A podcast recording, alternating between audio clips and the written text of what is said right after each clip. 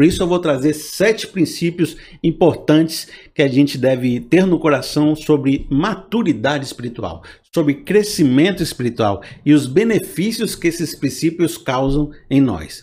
Os primeiros benefícios e princípios você já percebeu nesse texto que a gente leu, mas eu vou marcar aqui para vocês. Presta atenção. Olha, vocês precisam de alguém que lhes ensine novamente os princípios elementares da palavra de Deus. Então, qual foi o primeiro princípio, ó, ser adulto, ser adulto é sair da estagnação, porque aqui, ó, eles, eles têm que ser ensinados novamente, então eles ficam sempre no mesmo lugar, nunca saem daquele ponto. Quando você é uma criança e você não amadurece, você fica sempre voltando para o mesmo lugar, sempre tendo que aprender a mesma coisa, nunca podendo, sabe, se desenvolver mais, ó. Ser adulto na fé, então, diferente disso, é sair da estagnação é sair do básico, é não ficar repetindo os mesmos princípios sem nunca os aprender de fato. Sempre repetindo os mesmos erros. É colocar a vida para andar.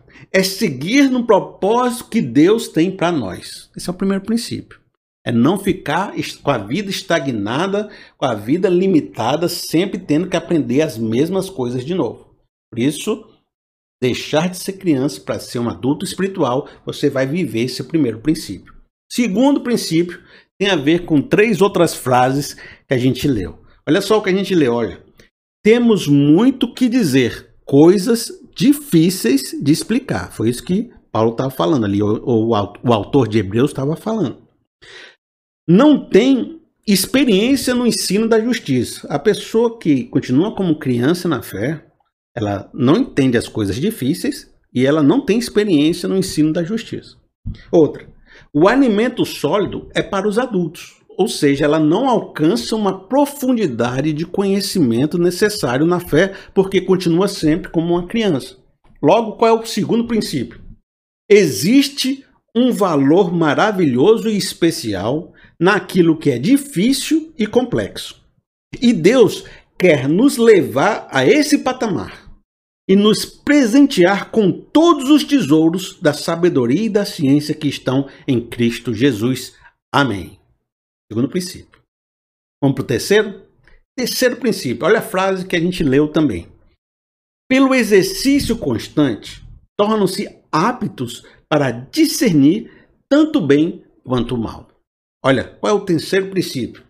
O adulto espiritual através da experiência, da prática, do estudo, conquista o discernimento, a capacidade de entender, dentro da complexidade da vida, qual o caminho ideal, quais as decisões e posições que refletem o bom de Deus.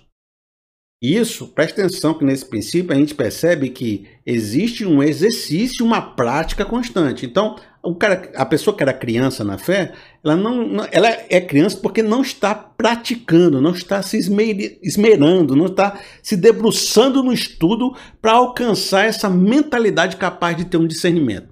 O discernimento não é só algo que acontece do nada na vida da gente. Ah, eu estava aqui uma pessoa que não conseguia perceber nada na vida. Pronto, agora estou percebendo tudo. Não, às vezes o discernimento é uma mentalidade construída com muita prática, com muito esforço, com muito esmero. E aí, quando você se torna mais adulto espiritual, porque você praticou, porque você estudou, porque você se compenetrou nisso, você se torna uma pessoa capaz de tomar as melhores decisões, de perceber o melhor caminho, de perceber o bom de Deus para a sua vida. Vamos lá para o nosso quarto princípio. E por nosso quarto princípio, a gente vai agora ler o texto de Efésios, no capítulo 4, no verso 14 e 15, que diz assim: Para que não sejamos, olha só, olha só que frase.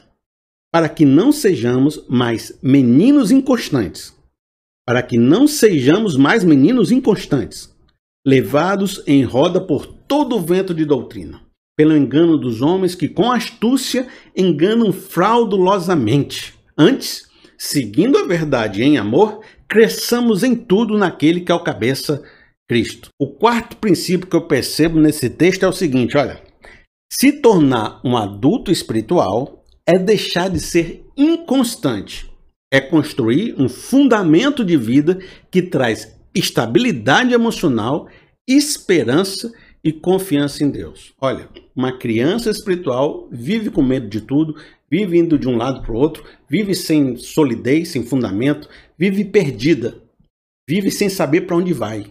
Um adulto espiritual, pelo contrário, ele se torna uma pessoa constante, firme, resiliente, que entrega o que falou que entregar, que se torna sólida. Às vezes eu percebo, diante de um alarme, de um, de um, de um problema, de alguém que fica discutindo, botando medo em todo mundo, que os crentes caem muito fácil no medo, que o crente fica muito medroso, fica muito sem fé, fica achando que tudo vai se acabar, que, tá, que o mundo acabou. E muitas vezes isso é coisa de menino espiritual, porque uma pessoa que tem um coração sólido na fé, ele é muito mais resiliente. Há esses discursos que tudo vai acabar, que tudo vai morrer, que não... ele fica mais tranquilo, ele fica mais sólido. Por quê? Porque ele não é inconstante. E ele também consegue entregar e fazer e realizar muito mais porque ele não fica se perdendo pelo caminho. Agora, outra coisa que a gente viu nesse texto que a gente leu é que ó, eles não são levados né, os meninos inconstantes são levados em roda por todo o vento de doutrina, pelo engano de homens que com astúcia enganam fraudulosamente. Então, qual é o quinto princípio? Olha, vamos ser menos suscetível ao engano, à manipulação, aos jogos de indivíduos com mais intenções. Porque hoje muita gente cai na conversa de pessoas que enganam a muito com palavras doces, com palavras enganosas. Por que, que tem tanto crente sendo levado por gente manipuladora? Porque são meninos na fé. Porque uma pessoa que cresceu espiritualmente não é levada por qualquer palavra de comando, por qualquer locubração ou doutrina, doutrina falsa. Tem mais lição? Tem. Estamos no quinto princípio. São os sete princípios. Olha só em 1 Coríntios 3, no verso 1. Irmãos, não lhes pude falar como a espirituais, mas como a carnais, como crianças em Cristo. Dei-lhes leite e não alimento sólido, pois vocês não estão em condições de recebê-lo. De fato, vocês ainda não estão em condições. Porque ainda são carnais. Porque, visto que há inveja e divisão entre vocês, não estão sendo carnais e agindo como mundanos? Então, o sexto princípio tem a ver com isso, com vencer a carne, vencer o coração invejoso, vencer as suas cobiças, vencer o indivíduo raivoso, o indivíduo que faz contendas, o indivíduo que faz divisões, sabe? É você ser uma pessoa mais santa, é viver o processo de santificação. Às vezes um menino na fé ainda está cheio de erros do passado, cheio de um coração, cheio de desejos que levam você para caminhos que Deus não, não quer. Crescer como um adulto espiritual é se tornar cada vez mais semelhante a Cristo, deixando as coisas de menino e se tornando um homem, uma mulher de Deus. Olha só, por, pelo sétimo princípio, nós vamos pegar um Provérbios. E esse provérbio está falando algo muito especial que eu vou levar em contraposição à história inicial de toda a nossa palavra. Olha só, Provérbios 10, no verso 22. A bênção do Senhor traz riqueza e não inclui dor alguma. A bênção do Senhor traz riqueza e não inclui dor alguma para que a bênção de Deus se manifeste em nós com o propósito que Ele tem para nós, pelas riquezas que Ele tem para fazer através de nossa vida e na nossa vida, é, essa bênção, muitas vezes a gente imagina que ela virá cheio de complicações. Como no caso da época que eu fui músico, que quanto mais aprender música eu fazia, quanto mais Sabe, crescendo no ministério de música eu ia. Quanto mais queria ministrar o louvor e ser alguém usado por Deus naquele louvor, mais eu estava ficando cansado, sobrecarregado, com a visão errada, longe dos propósitos de Deus. Então isso é uma bênção com dor. Sabe, o que a gente precisa entender é que um adulto espiritual, ele vai continuar crescendo, se aprofundando, estudando, crescendo, se desenvolvendo, se tornando melhor, fazendo um ministério grande, mas isso não vai acrescentar, junto com esse crescimento, a dor, o ceticismo, a amargura, a frustração que acontece quando a pessoa não está com o coração sintonizado com Deus, não está olhando o propósito geral de Deus. Olha, lá na minha ilustração inicial, eu fiquei com o coração insensível, muito crítico, muito analítico no culto, percebendo tudo que estava acontecendo na técnica do Ministério de Louvor. Depois, com o tempo, eu percebi que isso era algo ruim que tinha acontecido diante de uma benção que Deus tinha me dado, que era participar do Ministério de Louvor, sabe? E hoje, por exemplo, hoje, Eu tenho um ministério de ensino, de palavra, de orientação, de conselho. Eu estudo muito.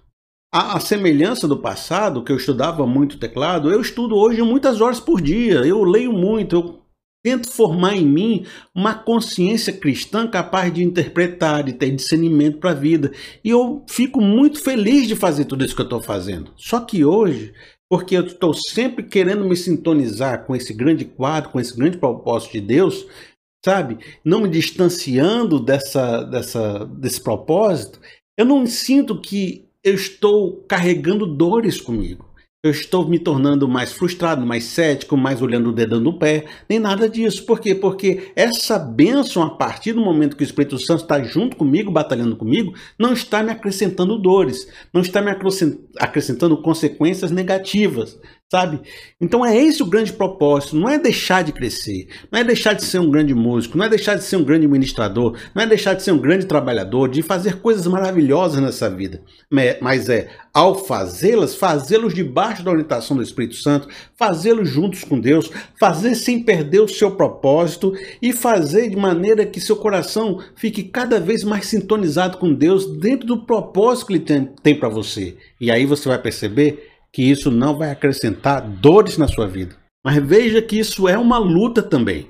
Porque muitas vezes, quando eu estou diante de muitos livros, de muitos assuntos, de muitas coisas que eu estou debatendo mentalmente, existe um grande perigo de eu ficar de novo disputando o dedão do pé, de ficar ali me debatendo com vírgulas, com problemas pequenos e perdendo o grande propósito no meu coração daquilo que Deus quer fazer através de mim.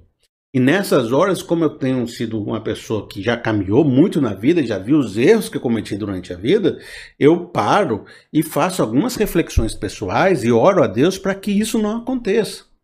Porque eu estou te ensinando que às vezes você precisa fazer isso durante a sua caminhada.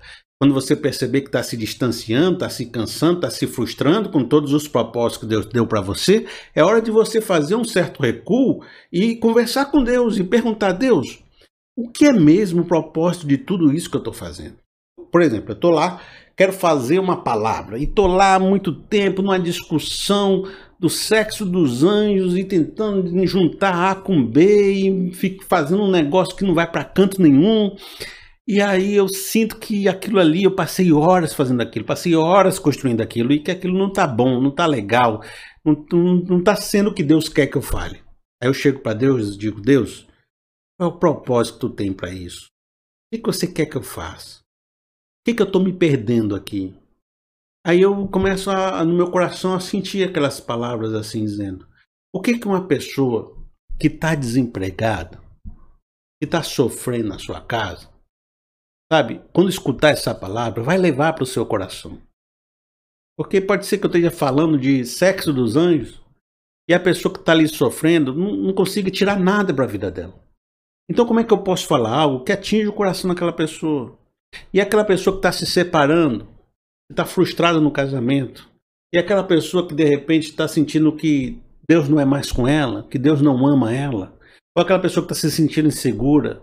E aí, todas essas coisas vão me sintonizando com um propósito, que é edificar pessoas, conversar com pessoas, aconselhar pessoas, levar pessoas a uma maturidade espiritual. Aí eu saio daquelas discussões de dedão do pé e volto a enxergar o grande quadro. E o grande quadro me sintoniza com a vontade de Deus, e isso vai santificando tudo aquilo que eu vou fazendo. E é por isso que, apesar de se tornar mais profundo espiritualmente, mais cheio de discernimento, isso não significa que eu estou acrescentando dores e filtros e frustrações em todo o processo. Porque Diante de Deus, eu estou construindo uma consciência mais elevada do que o corre-corre do dia a dia que fica preso em filigramas.